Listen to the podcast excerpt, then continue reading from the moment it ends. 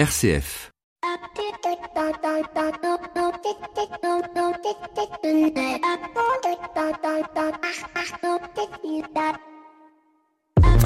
Bonjour à toutes et à tous. La semaine dernière se tenait à Davos le sommet Economico People qui permet une fois par an aux lobbies et aux hommes d'État de se côtoyer ouvertement sous couvert d'une réflexion sur l'économie mondiale et à l'unique condition bien évidemment de pouvoir aligner 60 000 dollars de cotisation.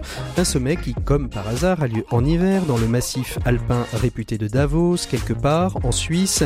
Mais non, je vous promets, je ne serai pas complotiste même si ce rendez-vous annuel ressemble davantage à un Yalta bis qui dure depuis 50 ans. Une vocation d'ailleurs assumée puisque lorsqu'on va sur le site du World Economic Forum, on peut lire à la page intitulée Notre mission la chose suivante. Le forum fait participer les principaux dirigeants politiques, commerciaux, culturels et autres de la société pour façonner le programme mondial, régional et industriel. L'institution, un peu plus loin, l'institution mélange et équilibre soigneusement le meilleur de nombreux types d'organisations de secteur public, privé, des organisations internationales et des institutions universitaires. Et enfin, pour terminer, nous pensons que le progrès, que les progrès se produisent en réunissant des personnes de tous horizons qui ont la motivation et l'influence nécessaires pour apporter des changements positifs. Et cela au risque peut-être parfois de friser le paradoxal, puisque cette année, voulant se doter d'une conscience verte, Miss Greta prendra la parole en invitant les dirigeants du monde à stopper toute consommation d'énergie fossile. Prise de parole qui se situera juste après celle de Donald Trump, que l'on ne peut pas taxer de pro-écolo ni de vouloir influencer pour apporter des changements positifs, sauf si bien évidemment cela sert les intérêts économiques des USA. Bref, Davos est au monde de l'entreprise ce que Cannes est au cinéma, des paillettes, des paillettes, à la seule différence qu'il ne laisse pas a posteriori de chef-d'œuvre, sauf cette année où l'on évoquera peut-être le grand film d'action Top Gun. Bienvenue dans l'écho des solutions. L'écho des solutions. Patrick Longchamp. Voilà, bonjour à toutes et à tous, bienvenue dans l'écho des solutions. Si je voulais être invité à Davos, je pense que maintenant c'est terminé, je ne le serai plus. Trop tard. Trop tard. Comme chaque dernier lundi du mois, nous retrouvons notre panel de journalistes qui se résume à un. Donc, pas de presse club, mais plutôt un retour sur l'actu avec vous, Antonin Amado. Bonjour Antonin. Bonjour Patrick, bonjour à tous. Merci beaucoup d'être avec nous. Euh, nous allons avec vous euh, bah, voir un petit peu hein, toute cette, ce retour sur l'économie. Trois sujets qu'on a qu'on a initiés la silver economy euh, parce que c'est un sujet. On a vu hein, tout ce mois-ci euh, les manifestations sur sur les retraites. Et eh ben ça veut dire quoi aujourd'hui euh, que de financer ces retraites, financer la vieillesse, prendre en charge ces questions d'une population vieillissante? On parle. C'est sûr que là il, s'agit évidemment d'un choix de société en l'occurrence. Exactement, c'est un grand choix de société.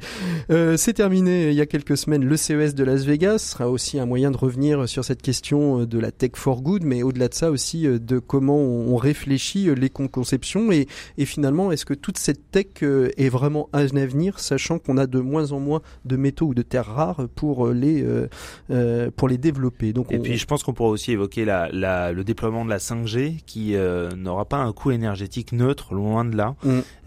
et sur lequel un, un très grand nombre d'acteurs, de fabricants de ce qu'on appelle les devices, c'est-à-dire les, les, les terminaux, que ce soit des tablettes, des téléphones portables ou des ordinateurs, euh, sont en train de travailler. Et puis le dernier sujet qu'on évoquera, eh bien c'est justement, et ce sera peut-être un parallèle d'ailleurs avec la 5G, euh, le pacte vert en Europe, comment il se finance, comment euh, l'Europe qui a vocation à devenir un, territoire neutre en carbone d'ici 2050 va pouvoir réaliser ce que je considérerais pour l'instant comme une utopie. Bah en tout cas, on n'en prend pas le chemin et les trajectoires ne sont, ne sont pas bonnes, clairement. Et puis, euh, comme on ne rompt pas avec les bonnes traditions, eh bien, on va faire une petite virgule et vous allez nous parler de votre coup de cœur et de votre coup de gueule de ce mois-ci. RCF, l'écho des solutions. Allez, coup de cœur et coup de gueule. Alors on commence par quoi? Par ce que vous voulez, Antonin. Moi, je vais commencer par le, le, coup de gueule. Allez. Le coup de gueule, c'est un coup de gueule assez général. On voit qu'on est depuis euh, depuis euh, le début du mouvement des gilets jaunes, euh, qui s'est poursuivi euh, avec une multitude de, de, de, mouvements sociaux qui pouvaient être localisés, et puis qui a fini par se cristalliser dans quelque chose qui était beaucoup plus large sur la, la, réforme des retraites. le constat qu'on fait, c'est qu'on est dans un pays et dans un pays qui est, qui est qui est fracturé de toutes parts aujourd'hui. Mmh. Euh, on a du mal à savoir ce qui fait société, et je pense que euh, cette situation, on la doit en grande partie aux différents gouvernements et présidents de la République qui ont succédé à Jacques Chirac, donc dans l'ordre Nicolas Sarkozy, François Hollande et, Emmanuel Macron aujourd'hui. Évidemment Emmanuel Macron. C'est passé par quoi? C'est passé par le fait qu'on puisse, on, on décrédibilise tous les corps intermédiaires évidemment les syndicats, euh, évidemment les instances représentatives dans les entreprises, mais aussi euh, les, les, journalistes, le monde associatif, les experts. Et ça fait quoi? Ça fait que finalement la, colère n'est plus canalisée, euh, la parole de ces de, de, de ces corps intermédiaires n'étant plus entendue ou en tout cas n'étant plus considérée. Et ben ça fait qu'il y a plus de il y a plus de, de, de tampons en fait intermédiaires entre la entre la colère des gens et puis finalement le, le, leur leurs représentants, on va mmh. dire légitime ou en tout cas naturel. Ce qu'essaye de démontrer d'ailleurs Jérôme Fourquet dans son livre L'archipel française. Absolument. Euh, et, et, si vous voulez, euh, c'est sur ce terreau-là qui est un, qui, qui, a quand même été assez malmené hein, euh, que naissent les populismes. Et aujourd'hui, le, populisme, c'est quoi finalement? C'est une espèce de, de, de, réaction au libéralisme avec une, une visée uniquement économique dans laquelle on, on, on se trouve aujourd'hui avec le fameux There is no alternative qui mm. avait été euh, qui avait été portée par par Margaret Thatcher euh, et, et, dont on voit des, des, des espèces de soubresauts historiques euh, encore dans, dans notre pays aujourd'hui. Et, et finalement le, le ce libéralisme là il n'a plus de libéralisme que le nom parce qu'en fait ce libéralisme libéralisme ou néolibéralisme parce que c'est je pense qu'après c'est deux termes deux termes très très différents on en peut jouer d'acceptation. d'acception pardon. Oui mais le terme libéralisme à la française c'est c'est c'est pas comme le, le terme liberal en anglais, où là, où là c'est plus euh, une valeur progressiste. Mm. Le libéralisme aujourd'hui, en tout cas depuis la, la fin des Trente Glorieuses, et qui s'est considérablement accéléré depuis ces 15 dernières années, eh ben c'est euh, c'est un conservatisme économique, une violence sociale euh, qui nous conduit à la situation dans, dans mm. laquelle dans laquelle on se trouve aujourd'hui. Vous, en tant que journaliste et, observateur de cette société, c'est l'analyse que vous en faites. Est-ce que vous voyez quelques points saillants qui permettraient de, de, de sortir de cette situation où en effet on voit une société euh, morcelée qui aujourd'hui euh, euh, n'a plus de prise tellement sur de, même de dialogue entre les gouvernants quels qu'ils soient et je, pense qu'il faudrait déjà redonner leur réelle valeur aux mots. On mmh. On peut pas dire, comme le fait le gouvernement actuellement, par exemple, hein, qu'on veut sauver l'hôpital en fermant des lits on peut pas dire on va favoriser des embauches économiques euh, tout en disant par ailleurs euh, que euh, on facilite les licenciements. On peut pas dire on instaure un système de, de, retraite par points sur lequel on va prendre l'intégralité de la carrière et vous allez voir vous allez gagner notamment pour les fonctionnaires parce que alors qu'aujourd'hui c'est leurs six derniers mois de, de salaire qui, qui, sont pris en qui sont pris en, en charge. si vous voulez déjà remettre euh, les mots et, redonner aux mots leur, leur juste valeur. Déjà, je pense que ce serait énorme. Et puis surtout, quand on rentre dans une discussion, quand on rentre dans un débat, ça vaut pour une discussion de personne à personne, mais ça vaut pour des, des discussions entre organisations, entre États, représentations syndicales, etc. Euh, il faut rentrer dans une discussion avec des idées, mais avec la possibilité d'être convaincu. D'ailleurs, c'est ce qu'on fait là aujourd'hui. Euh, nous sommes que tous les deux, mais c'est ce qu'on fait chaque mois avec, les, avec, avec, avec, mes confrères et on débat. Et parfois on n'est pas d'accord, et puis parfois on arrive à se convaincre. il faut rentrer dans la discussion en disant je peux être convaincu. Euh, c'est, je dirais que c'est la, la base d'une discussion euh, saine euh, et productive. Aujourd'hui, on n'est pas du tout dans ce cas de figure-là, mmh. malheureusement. Je viens, je viens avec mon idée et je, je vous l'impose. Alors, votre coup de cœur, en revanche. Mon, coup de cœur, alors c'est un coup de cœur avec des pincettes, si je puis dire, mais j'aime beaucoup l'initiative du groupe SOS et de Jean-Marc Borello qui vise à remettre, à, à, recréer des cafés qui ne seront pas d'ailleurs que des cafés, qui seront des, des, des, des, des d'attraction dans, dans, des villages qui sont euh, qui sont en cours de, en, cours de désertification, euh, avec des, des, gens qui vont être formés et qui vont revitaliser un petit peu euh, bah, ces, ces, ces, territoires qui sont un petit peu abandonnés aujourd'hui. Mhm. Euh, j'avoue que je trouve ça euh, salutaire. Je pense qu'en plus il y a tout à fait un modèle économique derrière. Mhm. et puis ça faisait longtemps Jean-Marc Borello, qui est donc le patron du groupe SOS, qui est le numéro un en Europe de l'économie sociale et solidaire. C'est un groupe qui fait plus d'un d'un milliard de chiffre d'affaires chaque année. Donc c'est c'est c'est un poids lourd. C'est c'est c'est vraiment un acteur économique de tout premier plan en France et en Europe. mais en l'occurrence, je, je, trouve ça plutôt intéressant de voir que quelqu'un comme Jean-Marc Borrello porte un, un, discours qui n'est pas un discours technique ou uniquement mmh. économique, mais pratique hein, avec une, une, une action concrète sur le terrain? Absolument, et, et, surtout avec une dimension sociétale. Mhm. Et, et, je pense que c'est assez rare pour être souligné. Mhm. Alors avec des pincettes, hein, ce coup de cœur, parce que je vais, j'espère que ça va se faire de, de la bonne façon. Mhm. Le diable se nichant toujours dans les détails. C'est trop tôt pour euh, pour euh, en pour avoir une idée précise ou, pour, pour, en tirer un bilan. Ils sont ils sont en cours, ils sont en train. Mais sur l'idée, sur le papier, euh, je, je, je, trouve ça salutaire. Et puis on voit aussi tout, tout le, moi je trouve travail intéressant qui est réalisé aussi par, par le groupe TF1 et, et par le Trésor euh, sur euh, de remettre en, en, lumière des villages pour que des commerces se recréent euh, à l'intérieur des villages. Ah, il y, aurait beaucoup à dire, euh, sur, sur, le sur le Trésor de TF1. D'ailleurs, quelque chose de très intéressant et je vais rendre à, je vais rendre à César ce, qui, ce, qui, ce qui, appartient à César, c'est-à-dire c'est un éditorialiste de France Culture dont j'ai oublié le nom, j'espère qu'il me pardonnera, qui soulignait récemment que euh, finalement, euh, peut-être que le trésor de, de, TF1 avait une fonction absolument étonnante, mais qu'il ne s'est pas vu remplir lui-même. C'est la chronique du changement climatique dans nos campagnes. Mm. Et euh, j'ai trouvé que c'était plutôt plutôt bien vu en l'occurrence. Donc effectivement, peut-être que il faut savoir pour nos auditeurs que le trésor de TF1 dans toutes les écoles de journalisme de France et de Navarre, que ce soit à Paris, à Lille, à Toulouse, à Marseille, c'est vraiment le, le repoussoir absolu. C'est vraiment ce qu'il ne faut pas faire et euh, on lui redécouvre finalement a posteriori jusque sur France Culture ça, euh, des, des, et sur RCF donc euh, des, des, qualités insoupçonnées. Mais, moi je, je, lui trouve des grandes qualités à, à, ce, à ce journal de à ce journal de 13 heures peut-être parce que je suis journaliste de solutions et que je trouve qu'il nous il nous il nous met un peu de, de sourire et euh, de joie au cœur. Merci beaucoup Antonin pour ces coups de cœur et ces coups de gueule. On va commencer euh, par un extrait d'une émission de l'écho des solutions. On va commencer euh, par parler Pacte vert et Europe. C'était une interview que j'ai réalisée la semaine dernière avec Guillaume Rotti sur justement le financement du Pacte vert en Europe.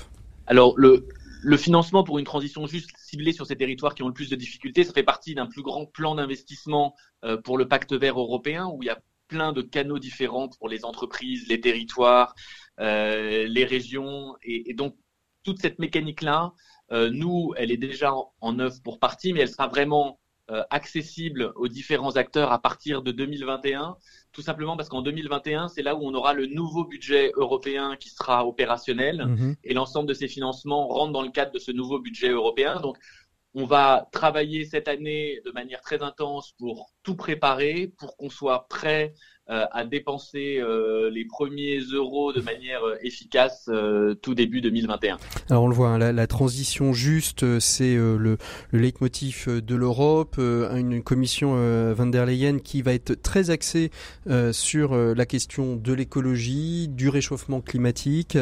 ce sont, selon vous, des, des paroles de communicants ou ce sont vraiment, c'est vraiment une politique qui va être au cœur de cette commission pour les six prochaines années bah, euh, au moment où on se parle, clairement, euh, c'est une parole de communicant. Il y a visiblement une volonté politique. Euh, J'ai envie de dire, c'est pas trop tôt, en mmh. l'occurrence, que, que l'Union européenne euh, affirme ou réaffirme son leadership mondial sur sur la question du climat.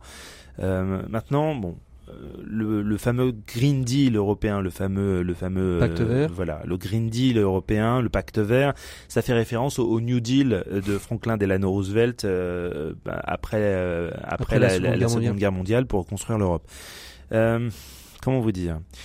Il y a 1000 milliards d'euros qui ont été théoriquement posés sur la table. C'est pas 1000 milliards qui sont déboursés par l'Union européenne. C'est euh, des mécanismes qui sont extrêmement compliqués. Privé public. Hein. Alors c'est privé public, c'est ce qu'on appelle l'effet de levier. Alors je suis désolé, je vais être un peu pénible hein, pour, euh, pour nos pour nos, nos, auditeurs, mais grosso modo, ils considèrent euh, les, les experts de la Commission européenne considèrent que quand on met un euro euh, sur la table, euh, eh ben ça, génère un euro d'argent privé, d'argent public sur la table. Mhm. Ça génère 0,7 euros 70 centimes, 1 euro, 1 euro 50, 2 euros mhm. de financement de financement privé. C'est évidemment une mesure à la louche. On n'a absolument aucune idée de comment ça va se dérouler. Il faut regarder en fonction des territoires, etc.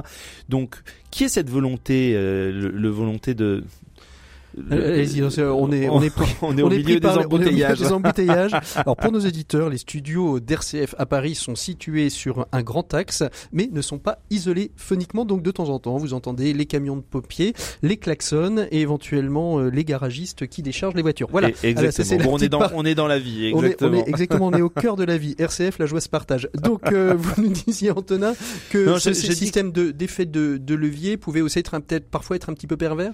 Non, je pense pas qu'il soit pervers, mais je pense qu'il est difficilement mesurable et qu'on peut pas dire euh, à l'échelle d'un grand continent comme euh, comme l'Europe. On a toujours l'impression que l'Europe c'est tout petit, mais en fait c'est un continent et c'est immense. Il y a plus de 500 millions d'habitants en Europe. Euh, en l'occurrence, la, réalité des Danois n'est pas celle des Espagnols, qui n'est pas celle des Grecs, qui n'est pas celle des Islandais, qui n'est pas celle des Français ni des Italiens. Justement, ce qui est intéressant dans et, du coup, si, si vous voulez, il y a des choses qui partent de Bruxelles avec euh, avec euh, souvent de la bonne volonté et des bonnes idées. Hein, et il y a vraiment de l'expertise à Bruxelles. Faut faut pas se raconter d'histoire.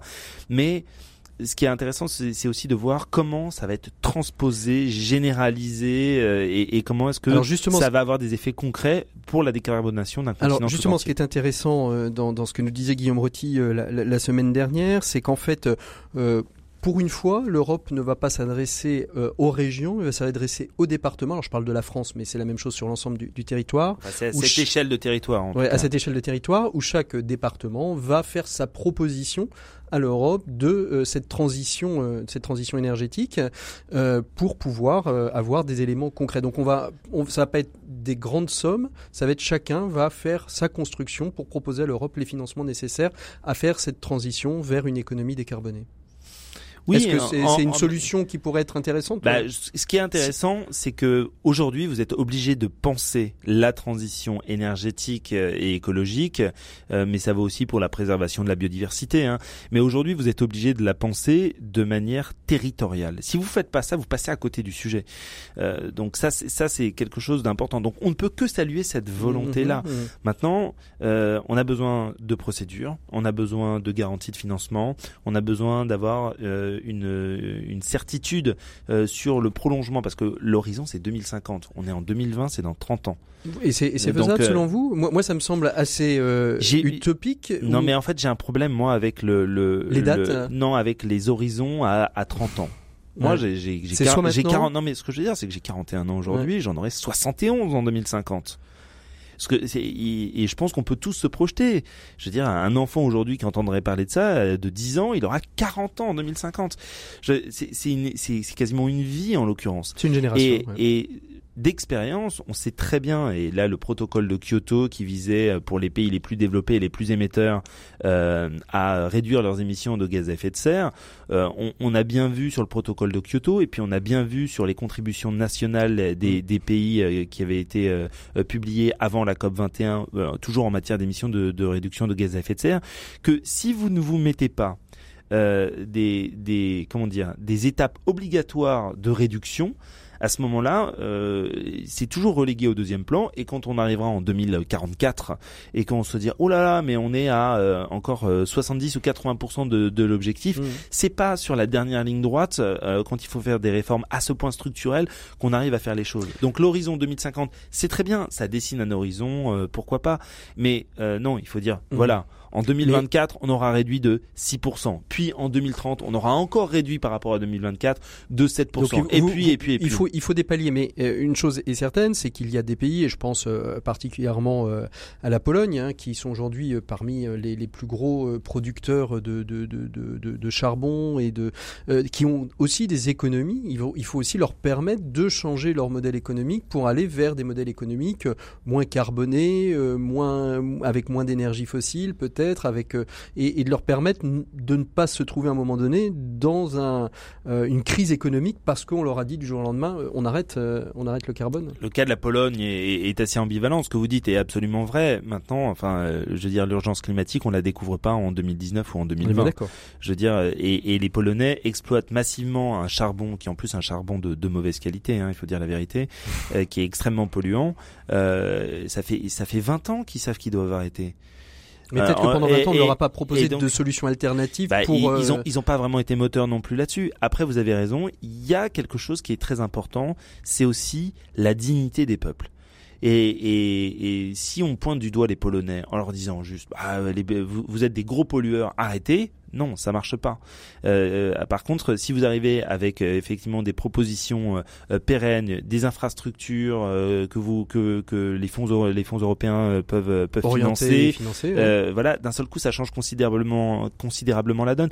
Il y a quelqu'un justement sur l'importance de la dignité dans la transition qu'il faut absolument entendre. C'est le maire de Los Angeles dans le Nord, mmh. qui a fait de son territoire, qui était quand même à Los Angeles, pour vous dire, il y a le plus haut terril d'Europe donc euh, une, une, terre, une terre de charbon. Euh, et, et, ce que lui dit, grosso modo, alors je, je, paraphrase un peu sa pensée, ce seront pas ses mots exacts, mais ce que ce maire dit, il dit mais euh, voilà, c'est on a éclairé, on a éclairé la France pendant un siècle, et puis du jour au lendemain, on, on nous a dit vous servez plus à rien. Et les gens qui avaient des, et notamment les mineurs et puis les familles de mineurs et les enfants de mineurs euh, qui avaient euh, euh, cette fierté et en même temps qui avaient cette qui, qui avec une histoire sociale extrêmement chargée qui avaient des, des, vies difficiles mais qui avaient quand même cette fierté de de, de, de, leur utilité sociale. Et puis d'un seul coup parce que il y a eu le nucléaire parce que il y a eu le pétrole parce que parce que les, les évolutions technologiques et, et sociétales se sont opérées se sont retrouvés euh, relégué, jeté au fond du panier. Et, et, lui, en fait, arrive à fédérer. Il est quand même, euh, je crois qu'il en est à son troisième mandat. Il est réélu au premier tour à chaque fois. Hein. Euh, il insiste énormément sur la dignité. Et il commence par la dignité en disant une fois que on respecte et qu'on restaure la dignité des, des, des populations, alors on peut faire de grandes choses et on peut les entraîner dans un chemin euh, vertueux euh, vers, vers la transition. Et je pense que ça marche à l'échelle d'un petit territoire, je pense que ça marche à l'échelle d'une région, je pense que ça marche à l'échelle d'un mmh. pays. La, semaine dernière se tenait à, Paris, au, Bernardin, une rencontre avec trois, trois chefs d'entreprise sur une question société à, responsabilité illimitée. Les entreprises peuvent-elles sauver la planète? Est-ce que vous pensez aujourd'hui que là où les États parfois peine à se mettre d'accord. Un certain nombre d'entreprises qu'on va considérer des entreprises vertueuses, euh, qui ont une, véritable euh, raison d'être, de, changer les choses, peuvent être finalement une alternative à des États peut-être parfois un peu pusillanimes. Je l'ai longtemps cru euh, pour pour vous dire la vérité, j'ai longtemps cru que c'était c'est comme ça que les choses allaient allaient allaient effectivement s'opérer. Euh, effectivement, euh, face à, l'impuissance euh, à laquelle les États se sont auto-condamnés pour la plupart, on pouvait se dire que, de gré ou de force, qu'ils s'en félicitent ou qu'ils le déplorent, les, les, les, acteurs du secteur privé se retrouvaient à porter le fardeau de la transition. Et, et, et je me disais que à l'époque, j'étais le rédacteur en chef de, de Novetic, qui est le, le, le média de, de l'économie responsable, qui est une filiale de, de la Caisse des dépôts à l'époque.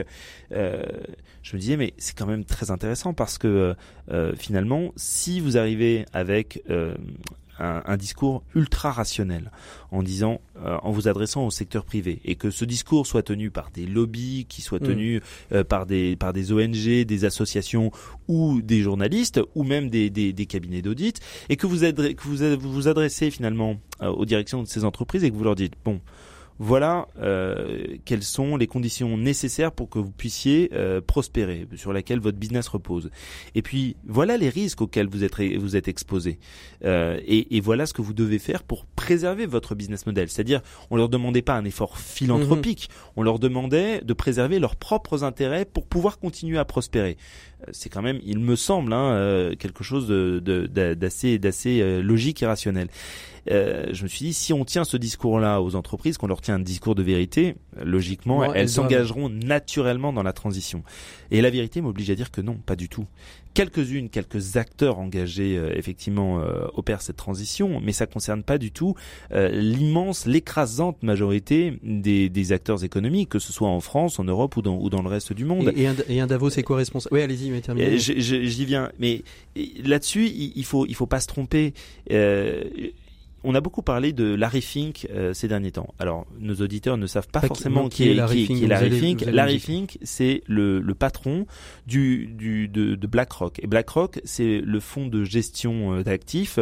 c'est le gestionnaire, le gestionnaire d'actifs le plus le plus important au monde. Il gère 7000 milliards de dollars.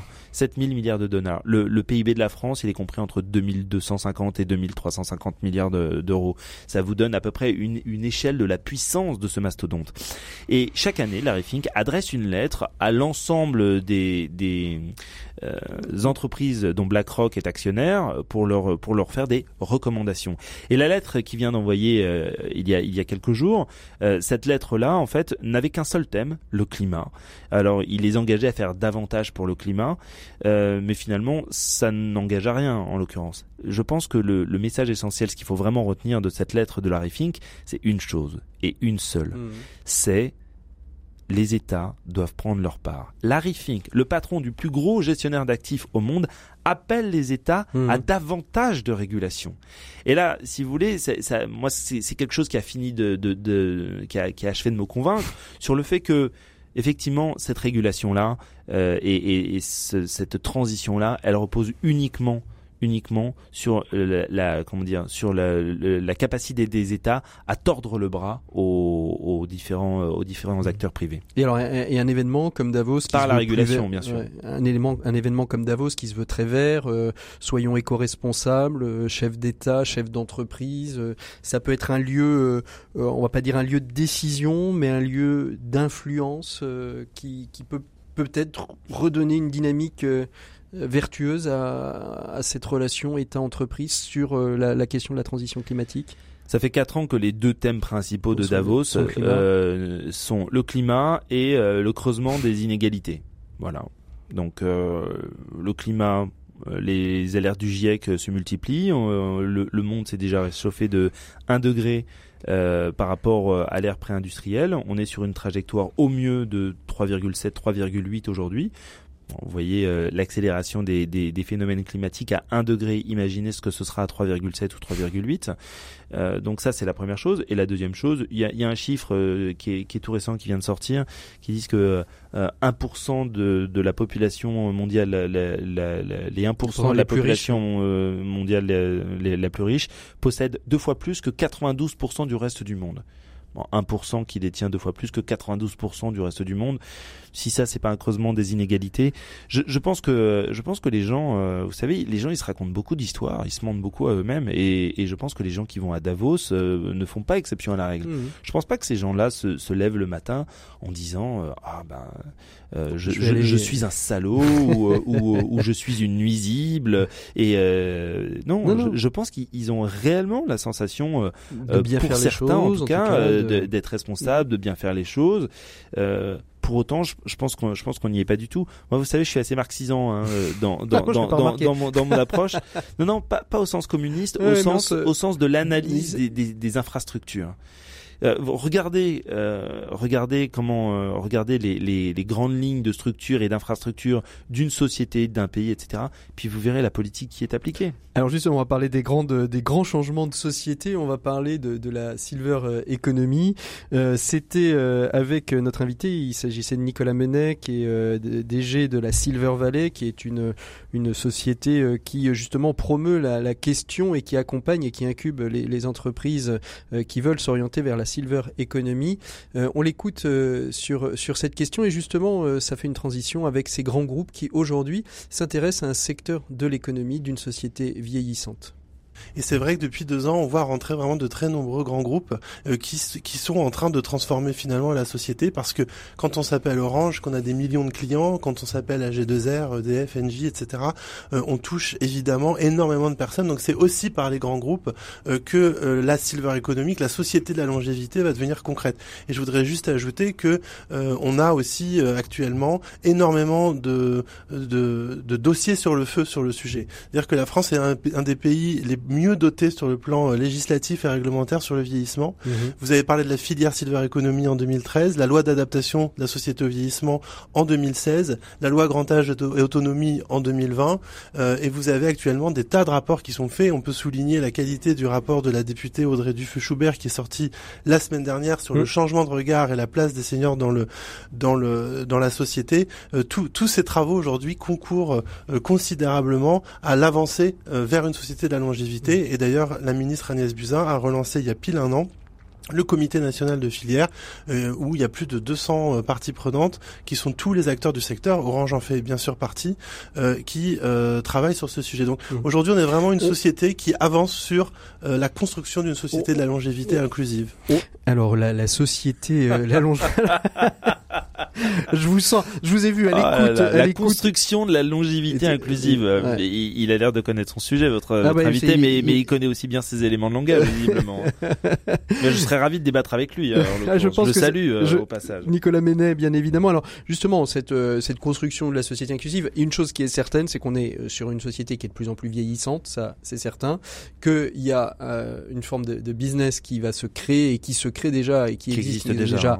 autour de, de la economy, qui est pas forcément celui qui est le plus en mise en lumière, mais qui pourtant aujourd'hui, on le voit dans ce que dit Nicolas Ménet, tous les grands groupes en tout cas aujourd'hui développent des offres, s'y intéressent et vont proposer, euh, euh, euh, des éléments pour permettre le mieux vieillir. Si tant est qu'on ait l'argent en fonction des retraites. Alors ça, c'est- je pense qu'il y a deux sujets là en l'occurrence, mais c'est quoi le mieux vieillir? Déjà, cette question à la base, elle, elle, elle m'interpelle.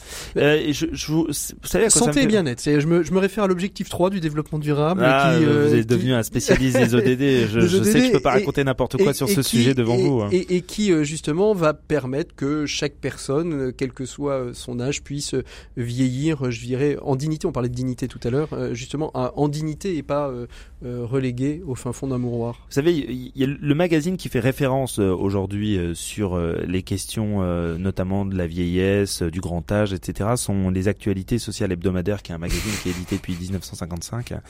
Et, euh, et, et c'est un magazine qui est intéressant parce que justement il chronique ça euh, de- depuis de très nombreuses années. Il y a, il y a une chroniqueuse que j'aime bien qui, qui s'appelle Flo. Euh, le, et le billet de Flo en fait est publié cha- chaque semaine dans les actualités sociales hebdomadaires. C'est une travailleuse sociale. Alors elle a une plume assez sympathique et, et en fait elle, elle raconte des choses qu'elle voit de son expérience. Et en fait elle, elle se met à chaque fois à la place de, de l'une des personnes euh, de l'une des personnes qu'elle aide. Et puis là, ben en l'occurrence, elle, elle, elle racontait l'histoire de, de cette mamie euh, qui est toute seule chez elle, qui a une appli. Euh, donc euh, les, elle a, de- elle a deux aides à domicile euh, qui sont toujours extrêmement joyeuses, mais qui lui parlent finalement assez peu et qui passent leur temps à, à tapoter sur euh, sur, Sur un- smartphone. sur leur smartphone. Et quand quand quand cette mamie leur demande mais vous faites quoi là? Qu'est-ce qui se passe? Elle dit oui oui mais c'est pour informer votre médecin traitant, informer votre fils, etc. Son fils ne vient pas la voir. Euh, le médecin traitant euh, lui passe un, un coup de fil euh, une fois de temps en temps, et puis ben, quand la situation sera suffisamment dégradée, ben, elle ira à l'hôpital. Exactement. Donc, si vous voulez bien vieillir, est-ce que est-ce que c'est euh, c'est finalement c'est fait sur elle, mais c'est pas fait avec elle? Donc l'utilisation même des technologies ne dit pas grand-chose en l'occurrence. Mm. Hein. Euh, je veux dire que des grands groupes comme euh, Orange, AG2R, etc. euh, pour des raisons euh, mercantiles, commerciales, euh, so- soit soit très impliqués sur l'ensemble de, de, de ces sujets-là parce qu'il y a un marché colossal et en plus c'est compte tenu justement de, de la structure de, de la société telle qu'elle l'est encore aujourd'hui, euh, les retraités euh, sont un public qui ont de l'argent euh, et qui ont un fort pouvoir d'achat. Euh, ça me paraît, ça me paraît Mm. évident. Après, euh, est-ce que c'est la solution pour le bien vieillir? En- J'ai un gros doute là en Bon, l'occurrence. sa- sachant que aujourd'hui, il y a, euh, il va y avoir deux, trois âges dans le dans dans, dans l'activité senior. hein. On va avoir le le premier le premier âge, on va dire euh, à De l'arrivée 60 sur la- à 80, euh, le de 60, deuxième. 75, 75, 85 et 85 et après. Oui, ouais, c'est ça, à peu près, Si, ouais. si- si on y va, ça veut dire que chacun va avoir sa spécificité. On va peut-être avoir une autre, euh, une autre manière d'aborder euh, la première dizaine euh, de, de, de la retraite, avec différentes, différents éléments. La question qui se passe, c'est déjà? 60 is the new 40, c'est ça C'est ça, 60 is the new 40, oui, c'est ça. Et, et comment aujourd'hui les États appréhendent-ils ce, ce, passage? On a, on, a, on a le sentiment que si le monde de l'entreprise est prêt, euh, on n'est pas certain qu'aujourd'hui euh, les finances publiques soient prêtes à, accompagner, et c'est peut-être d'ailleurs tout l'enjeu euh, aujourd'hui de cette réforme des retraites. Non, je pense pas du tout que ce soit cet enjeu-là, Patrick. non, non, je, pense au contraire que le, projet de réforme des retraites tel qu'il est, tel qu'il est pensé présenté, mais il n'est pas pensé ce, ce projet de réforme des retraites. La vérité m'oblige à dire qu'il n'est pas pensé quand, quand euh, un Premier ministre, euh, Édouard Philippe pour ne pas le citer, euh, affirme Ourbi et Orbi qu'il y a un problème d'équilibre dans les retraites aujourd'hui, c'est factuellement faux. Et vous avez des économistes qui sont pas spécialement des économistes de gauche qui disent que c'est factuellement qui disent que qui disent que c'est faux. Quand vous avez quand même Antoine Bozio, qui est l'économiste qui a inspiré le, le, le, projet par points, mais qui conditionnait en fait le projet par points au fait qu'il ne fallait pas euh, qu'il fallait refonder l'intégralité du système des retraites justement pour le rendre plus juste et qu'il ne fallait surtout pas introduire de mesures d'économie pour que un, ait du sens et que deux, ce soit socialement accepté et, et ce même Antoine Bozio qui se désolidarise du mm. projet du gouvernement aujourd'hui euh, en disant qu'il n'y retrouve absolument pas ses petits, ça devrait quand même nous alerter un petit peu. Aujourd'hui, euh, le, le, le, régime des retraites, euh, ça coûte euh, à la louche, hein, 315 milliards d'euros chaque année.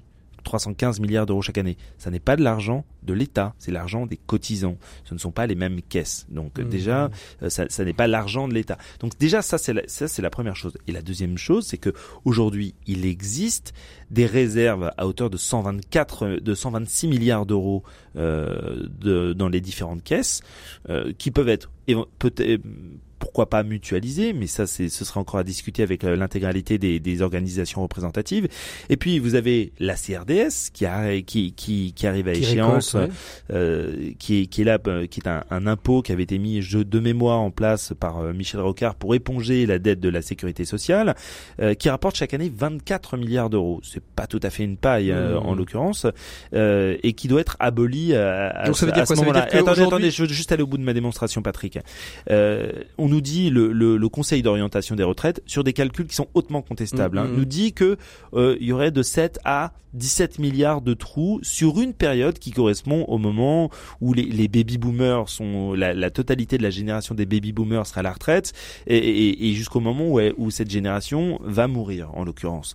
Et dit bah voilà il y aurait chaque année entre 7 et 17 milliards mais on sait pas trop euh, de, de, de déficit. Un pour un pays comme la France absorber un déficit sur la vieillesse de 7 à 17 milliards d'euros, ça se fait sans aucun problème. 7 à 17 milliards d'euros sur un, par, par an Par an. Par an. Donc ça fait, on va dire, une, une vingtaine d'années de vie. ça fait, de, de, 2000, ça 300 à 400 milliards? non, sur le, le, le Conseil d'orientation des retraites, euh, le, le, prévoit à partir de 2024 jusqu'à 2030 en l'occurrence. Mmh. Donc ce serait sur 6 ans.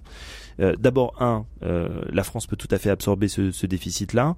Euh, deux, surtout à un moment où le l'argent ne coûte rien. Aujourd'hui, vous avez les investisseurs prêtent à taux négatif, c'est-à-dire mmh. qu'on leur rend moins qu'ils ne nous ont prêté. Mmh. Donc voilà. Et troisièmement, vous avez cette CRDS qui peut tout à fait être prolongée en l'occurrence et qui couvrirait sans aucun problème non seulement le déficit, le, le, le, déficit actuel, mais qui remplirait le, déficit et, et, qui pourrait être cet argent-là pourrait mmh. pourrait servir à autre alors chose. Alors la petite enfance, l'éducation, la, la, réalité de, de, de cette de, de, cette réforme?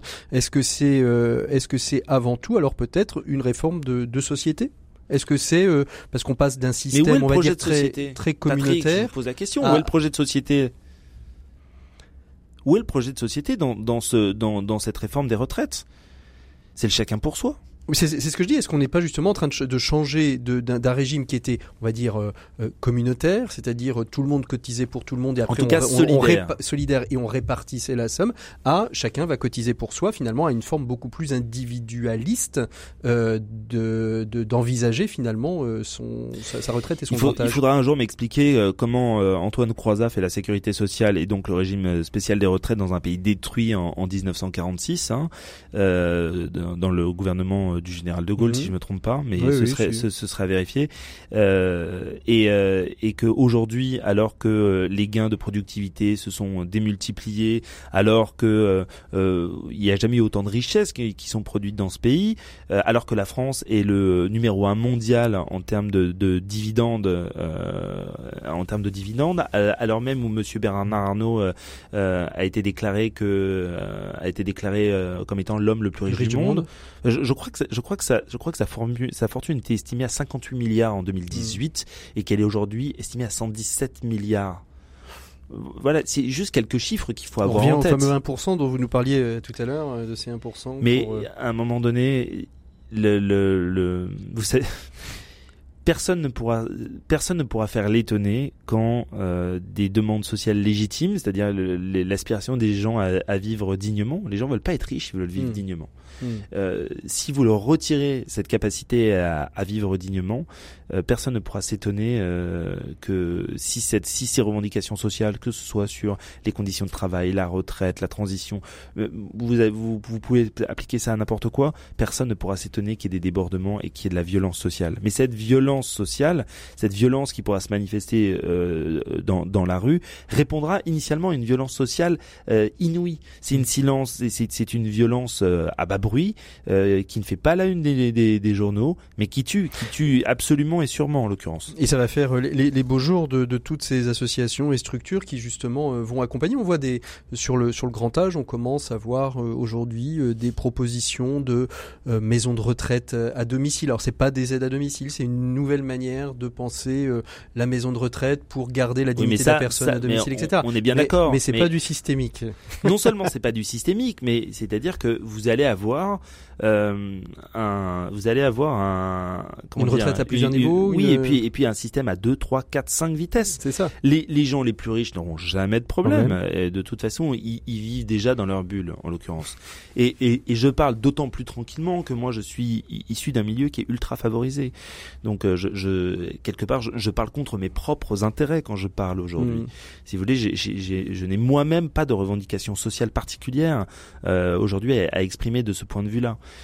Donc ça, ça déjà c'est la c'est la première chose. Mais euh, puis après, euh, vous aurez euh, des gens qui ont une solution un peu moins satisfaisante, puis un peu moins satisfaisante, puis un- et puis vous aurez les plus pauvres qui finiront dans des mouroirs, exactement comme au 18e ou au 19e siècle. Mm. Comme Mais quoi, bon, ils auront un smartphone, donc ce, ce sera pas mal. Ils auront un mouroir et un smartphone.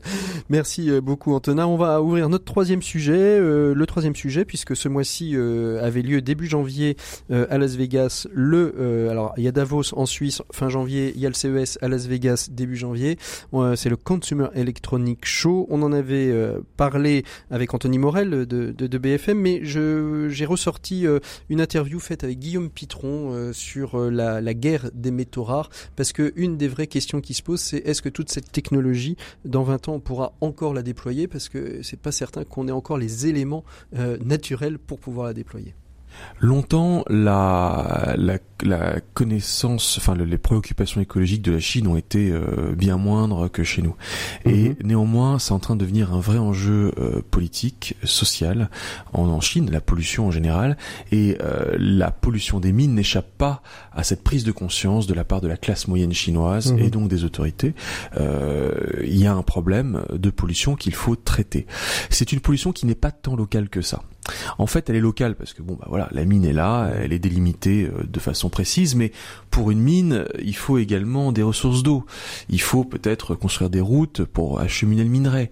L'eau, il faut la chercher quelque part, elle est déversée, et puis ensuite elle se, elle se déverse dans les nappes phréatiques qui elles-mêmes rejoignent le fleuve jaune, qui lui-même s'étend sur des milliers de kilomètres. Et puis il faut une centrale euh, pour produire de l'électricité, pour faire tourner tout ce processus de- de énergivore. Et cette centrale, pour les trois quarts du temps en Chine, elle est à charbon. Donc c'est en fait de la pollution au charbon qui ensuite n'est pas du tout locale. Donc en fait, Il y a derrière... une sorte de, d'événement en chaîne finalement. Oui, exactement. De réaction en chaîne. ouais. Voilà, en fait, c'est une chaîne de, de, de production qui part d'un lieu localisé, mais pour laquelle il faut une centrale, pour laquelle il faut de la matière. Pour l'énergie, il faut les ressources euh, Mhm. minérales, mais pour les ressources minérales, il faut l'énergie. Et en fait, c'est un cercle qui fait qu'en réalité, les impacts d'un malheureux kilo de métal dont on pense qu'il est extrait euh, à un endroit bien localisé, en réalité se font sentir à des centaines ou des milliers de kilomètres à la sur- ronde. sur- Alors on, on voit bien dans, dans l'interview de Guillaume euh, Guillaume Pitron, euh, Antonin Amado, euh, toute la chaîne. J'ai choisi ce, ce sur la question de la pollution de la Chine, mais j'ai choisi cet extrait sur toute la chaîne, toute la réaction en chaîne que produisait finalement l'extraction de métaux rares qui vont servir à utiliser le petit smartphone que euh, nous avons tous euh, dans nos poches et qui montre bien euh, que euh, même si on fait un panneau photovoltaïque ou une aile euh, pour pour nos éoliennes, eh bien quelque part on touche aussi, euh, on pollue d'une autre manière. Alors certes plus euh, de gaz à effet de serre, mais on pollue d'une autre manière et on détruit euh, un certain nombre de ressources naturelles. Alors certes, bon, Guillaume Pitron, il fait vraiment autorité hein, sur ces questions-là. Je je connais pas personnellement, mais j'ai lu j'ai lu certains de ses ouvrages. Ce qu'il dit est tout à fait juste. Après, la mère de toutes les batailles aujourd'hui, c'est le climat. Ça, il faut pas se tromper. Je veux dire, si on perd la bataille du climat, euh, le, le monde euh, qu'on a connu Connu et le, et le monde qu'on prépare pour nos enfants Mm. euh, ne ressemblera absolument plus à celui euh, à celui qui est, qui, est, qui est le nôtre aujourd'hui. On vit quand même dans un monde, même si euh, il y a des contre-exemples qui sont euh, parfaitement dramatiques, mais on vit quand même dans un monde qui est euh, un tout petit peu moins en guerre que celui qu'on a pu connaître dans, euh, dans, dans le au siècle précédent. Euh, Un, ce- peu, un et- peu moins et- en guerre sur le territoire européen, mais si on regarde l'ensemble des mais- conflits non, au niveau même, mondial, non Même au niveau mondial, Ouais. en, en l'occurrence. Mais en l'occurrence, euh, là, un monde, un monde à 3 degrés est un monde de guerre. On va se battre pour les ressources, et pas des ressources tout à fait secondaires. Hein. Je parle de l'eau, Mm. euh, je, en- et, et pour les, les, les ressources, les ressources alimentaires. Donc déjà, ça c'est la, ça c'est la première chose. Mais effectivement, le, que le fait de fabriquer un, un smartphone, euh, un, un panneau photovoltaïque ne soit pas neutre euh, d'un point de vue écologique, oui, c'est une évidence en l'occurrence. Mais la, la- la question qui se pose et que moi m'a- me questionne toujours, hein, surtout sur des, euh, des shows comme le, le CES de Las Vegas, c'est- cette densité de, de choses inutiles euh, qui sont qui sont créées. Mais aussi, on, on met une grosse partie, euh, j'ai envie de dire, vous parliez du, du combat euh, contre contre le climat ou du moins pour le climat, euh, pour le Il climat. est très très bien combattu le, Euh, le climat ouais, actuellement. c'est ça. là, donc, euh, de... Et la question, c'est qu'on met beaucoup d'applications, on met beaucoup d'éléments d'électronique euh, derrière cette lutte, ne serait-ce que pour générer de la donnée, pour créer des algorithmes, pour essayer de, de, de savoir justement comment. On... Est-ce que finalement, à force de tout mettre sur la technologie, le fait qu'on utilise des métaux rares, qu'on utilise des, des, des, des éléments qui risquent de disparaître, mais à un moment donné, euh, ce combat cesse euh, parce qu'on n'a plus la technologie pour pouvoir le déployer. Bah, c'est possible. Et puis euh, vous oubliez euh, une chose, c'est que euh, aujourd'hui, euh, pour euh, fonctionner de manière intéressante et, et- et efficiente, ces, ces différents appareils ou ces différents systèmes euh, ont besoin de traiter de la donnée, donc de la data à très grande échelle. Et qui dit data à très grande échelle dit des serveurs aujourd'hui. Et ces serveurs-là, bah, ils sont extrêmement énergivores euh, euh, et consomment une électricité folle. Euh, et ça produit et cette électricité produit des, des gaz à effet de serre. Donc si vous voulez aujourd'hui, euh, on, on estime par exemple aujourd'hui que regarder un film euh, en streaming sur Netflix, c'est plus polluant que de faire 300 ou 400 km en voiture. Ah ouais? Donc euh, Ouais, non mais Qu'est-ce que je voyage en ce moment? Et donc euh, alors, là en l'occurrence, il y, a quand même un, un- il y a quand même des enjeux en l'occurrence. Donc euh, Alors Après, il y, a des- il y a aussi des solutions qui existent. hein. Nos voisins à Montrouge, Carnot, euh, qui, qui sont pas très loin d'ici, euh, proposent aujourd'hui des solutions pour à la fois euh, euh, traiter la donnée euh, en masse et en même temps euh, permettre à des logements sociaux euh, de, de, de se chauffer euh, quasiment gracieusement et gratuitement. Parce de, qu'on de utilise- grâce, Patrick, ne Ah non, raisonnons j'aime pas bien, par le contre-exemple.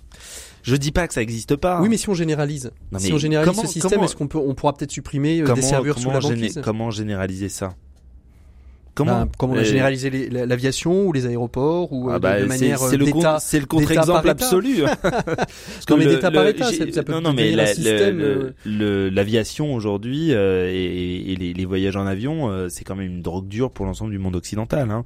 et, et, et on en paye aussi écologiquement le prix. Donc euh, non, je pense que c'est c'est pas c'est pas le bon exemple. Et ce qui est intéressant dans, dans l'exemple que cite Guillaume Pitron, c'est qu'il dit mais à un moment donné, il va falloir se poser la question de savoir euh, quels sont nos vrais usages et puis euh, et puis euh, et puis quelles sont les, les technologies qui vont être euh, pérennes à, l'échelle de 30, 40 Mhm. ou, ou, ou 50 ans.